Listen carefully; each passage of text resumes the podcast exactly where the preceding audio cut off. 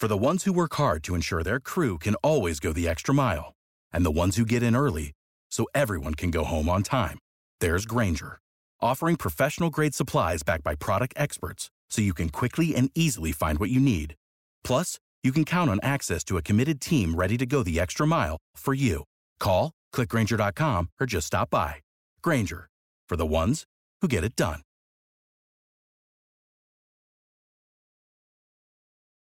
Lendas e Narrativas de Alexandre Herculano A Abóbada 2. Mestre Huguet Uma das inumeráveis questões que, em nosso entender, eternamente ficarão por decidir é a que versa sobre qual dos dois ditados, voz do povo é voz de Deus, ou voz do povo é voz do diabo, seja o que exprima a verdade. É indubitável que o povo tem uma espécie de presciência inata, de instinto divinatório. Quantas vezes, sem que se saiba como ou porquê, corre voz entre o povo que tal navio saído do porto, tão rico de mercadorias como de esperanças, se perdeu em tal dia e a tal hora em praias estranhas. Passa o tempo e a voz popular realiza-se com exação espantosa. Assim de batalhas, assim de mil factos. Quem dá estas notícias? Quem as trouxe? Como se derramaram? Mistério é esse que ainda ninguém soube explicar. Foi um anjo? Foi um demônio? Foi algum feiticeiro? Mistério. Não há, nem haverá, talvez, nunca, filósofo que o explique. Salvo se tal fenómeno é uma das maravilhas do magnetismo animal. Esse meio ininteligível de dar solução a tudo o que se não entende é acaso a única via de resolver a dúvida. Se o é, os sábios explicarão o que nesse momento ocorria na igreja de Santa Maria da Vitória. Foi o caso. Quando a cavalgada de que fizemos menção no fim do antecedente capítulo vinha descendo em costa sobranceira à planície do mosteiro, entre o povo que estava dentro da igreja, impaciente já pela demora do alto, começou-se a espalhar um sussurro que cada vez crescia mais. O motivo dele não era fácil sabê-lo. Nenhuma novidade ocorrera, ninguém tinha entrado ou saído. De repente, toda aquela multidão se agitou, remoinhou pela igreja e principiou a borbulhar pelo portal fora, como por bico de funil o líquido deitado de alto. Tinham sabido que El-Rei chegava e todos queriam vê-lo descavalgar, porque Dom João I, plebeu por herança materna, nobre por ser filho de Dom Pedro I, rei eleito por uma revolução e confirmado por cinquenta vitórias, era o mais popular, o mais amado e o mais acatado de todos os reis da Europa. Vinha montado em uma possante mula e, assim mesmo, em outras os fidalgos e cavaleiros de sua casa. Trazia vestida sobre o brial uma jórnia de veludo carmesim, monteira preta e nebria em punho em maneira de caçada. Chegando à porta do mosteiro, onde o esperava já Frei Lourenço com parte da comunidade, apiou-se de um salto e, com o rosto risonho e a mão no barrete, agradeceu sua cortesia e aquelas mostras de amor aos populares que gritavam, apinhados à roda dele: Viva Dom João I de Portugal! Morram os castelhanos! Grito absurdo, mas semelhante aos vivas de todos os tempos. Porque o povo, bem como o tigre, mistura sempre com o rugido de amor o bramido que revela a sua índole sanguinária. Por baixo daquelas soberbas arcadas desapareceu brevemente El Rei da vista da multidão, que tornou a sumir-se no templo para ver o alto que não podia tardar. Muito receoso estava de que Vossa Real Senhoria nos não honrasse nosso alto, porque o sol não tarda a sumir-se no poente, dizia Frei Lourenço a El Rei, a cujo lado ia para o guiar ao seu aposento. Boa fé, muito devoto padre prior, que, por pouco, esteve a ponto de ter que levar a vossos pés mais uma mentira, com os outros pecados, que me não falecem, se amanhã me quisesse confessar ao meu antigo confessor, tornou-lhe el rei, sorrindo-se. E certo estou de que, entre todos os pecados de que tereis de vos acusar, este não for o menos grave, e de que eu a muito custo absolveria vossa mercê? Retrucou o prior, que tinha aprendido ainda mais depressa as manhas cortesãs no passo do que a teologia no noviciado da sua ordem. Mas para onde me guiais, reverendíssimo prior? disse ao rei, parando antes de subir uma escada para a qual Frei Lourenço encaminhava. Ao vosso aposento, real senhor, porque tomeis alguma refeição e repouseis um pouco do trabalho do caminho. Não foi grande o feito para tomar repouso, acudiu el rei, que de Santarém aqui é uma corrida de cavalo. Muito mais para quem, em vez de cota de malha, arnês e braçais, traz vestidos de seda. Despiluzei bem depressa, já que el rei de Castela quer jogar mais lançadas, e não vieram à conclusão de tréguas o mestre de Santiago com o condestável. Mas vamos, meu doutíssimo padre, mostrai-me a casa do capítulo, a que mestre o guia acabou de pôr seu fecho e remate. Onde está ele? Quero agradecer-lhe a boa diligência. Beijo-vos as mãos pela mercê, disse mestre Huguet, que, sabendo da chegada de El Rei, e certo de que ele desejaria ver aquela grande obra, tinha corrido ao mosteiro e estava entre os da comitiva. Se quereis ver a casa do capítulo, vamos para a banda da crasta. Dizendo isto, sem cerimónia tomou a dianteira e encaminhou-se ao longo de um dos cobertos do claustro. David Huguet era um irlandês, homem mediano em quase tudo.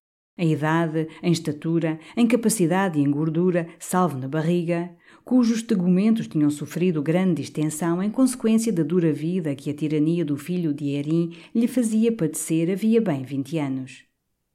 Desde muito moço que começara a produzir grande impressão no seu espírito a invectiva do apóstolo contra os escravos do próprio ventre e, para evitar essa condenável fraqueza, resolvera trazê-lo sempre sopeado. Não lhe dava tréguas. Se a Inglaterra o fizera muitos anos vergar sob o peso de dez atmosferas de cerveja, em Portugal submetia-o ao mais fastigoso mistério de cangirão permanente. Mortificava-o assim para que lhe não acudissem soberbas e veleidades de senhorio e dominação. De resto, David Huguet era bom homem, excelente homem. Não fazia aos seus semelhantes senão o mal absolutamente indispensável ao próprio interesse. Nunca matara ninguém e pagava com pontualidade exemplar ao alfaiate e ao merceeiro. Prudente, positivo e prático do mundo não o havia mais. Seria capaz de se empoleirar sobre o cadáver de seu pai para tocar a meta de qualquer desígnio ambicioso. Com três lições de frases ocas, dava pano para se engenharem dele dois grandes homens de Estado. Tendo vindo a Portugal como um dos cavaleiros do Duque de Lencastre, procurou obter e alcançou a proteção da Rainha Dona Filipa, que, havendo Afonso Domingues cegado, o fez nomear mestre das obras do Mosteiro da Batalha, mostrando ele por documentos autênticos ter na sua mocidade subido ao grau de mestre na sociedade secreta dos obreiros edificadores. Este é, em breve resumo, a história de David Huguet, tirada de uma velha crónica que, em tempos antigos, esteve em Alcobaça encadernada em um volume juntamente com os traslados autênticos das cortes de Lamego, do juramento de Afonso Henriques sobre a aparição de Cristo, da carta de feudo a Claraval, das histórias de Laimundo e Broso e de mais alguns papéis de igual veracidade e importância que, por pirraça às nossas glórias, provavelmente os castelhanos nos levaram durante a dominação dos Filipes. O lanço da crasta, fronteiro ao coberto por onde ia o rei, estava ainda por acabar. Apenas Dom João I entrou naquele magnífico recinto, olhou para lá e, voltando-se para Mestre Huguet, disse: Parece-me que não vão tão aprimorados os lavouros daquelas arcarias como os destas. Que me dizeis, Mestre Huguet?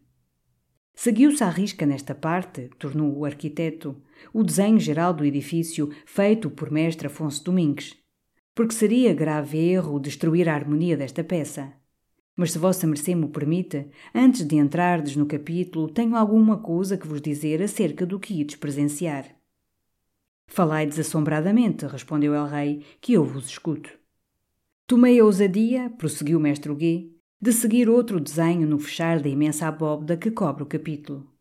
O que achei na planta geral contrastava as regras da arte que aprendi com os melhores mestres de pedraria. Era, até, impossível que se fizesse uma abóbada tão achatada como na primitiva traça se delineou. Eu, pelo menos, assim o julgo. E consultastes o arquiteto Afonso Domingues antes de fazer essa mudança no que ele havia traçado? Interrompeu el rei. Por escusado o tive, replicou David Huguet cego e por isso inabilitado para levar a cabo a edificação? Porfiaria que o seu desenho se pode executar, visto que hoje ninguém o obriga a prová-lo por obras. Sobra-lhe orgulho, orgulho de imaginador engenhoso. Mas que vale isso sem a ciência, como dizia o venerável mestre Vilhelmo de Wickham? Menos engenho e mais estudo, eis do que havemos mister.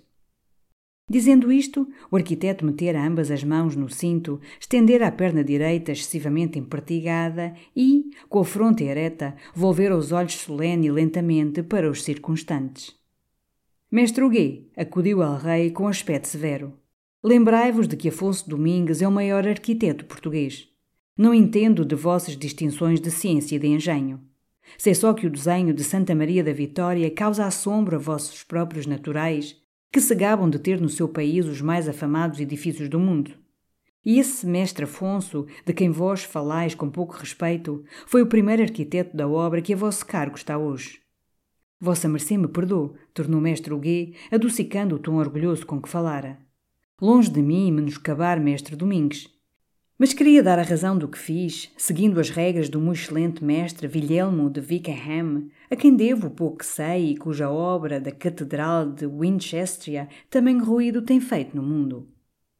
Com este diálogo chegou aquela comitiva ao portal que dava para a casa do capítulo.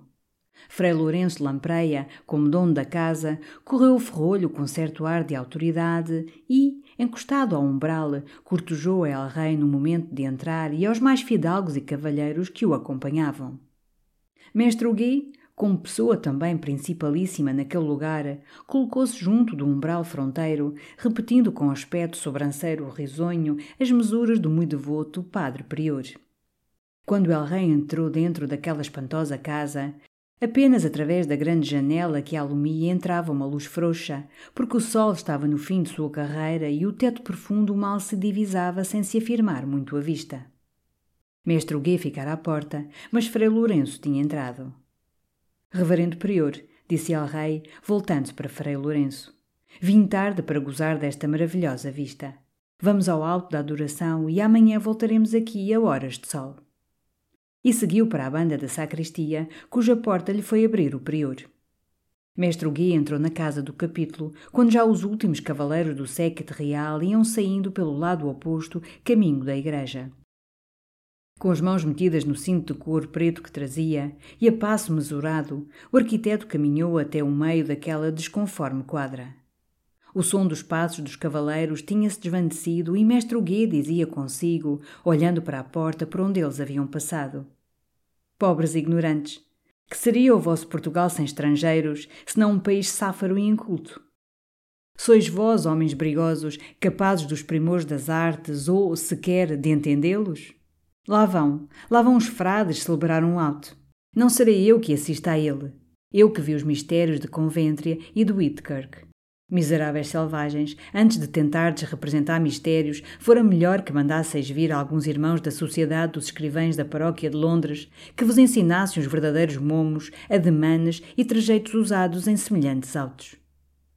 Mestre Huguet estava embebido neste mudo solilóquio em louvor da nação que lhe dava de comer, e, o que deveria pesar-lhe ainda mais na consciência da nação que lhe dava de beber, quando, erguendo casualmente os olhos para a maciça abóbada que sobre ele se arqueava, fez um gesto de indizível horror e, como doido, correu a bom correr pela crasta solitária, apertando a cabeça entre as mãos e gritando aos espaços: Oh, mal-aventurado de mim!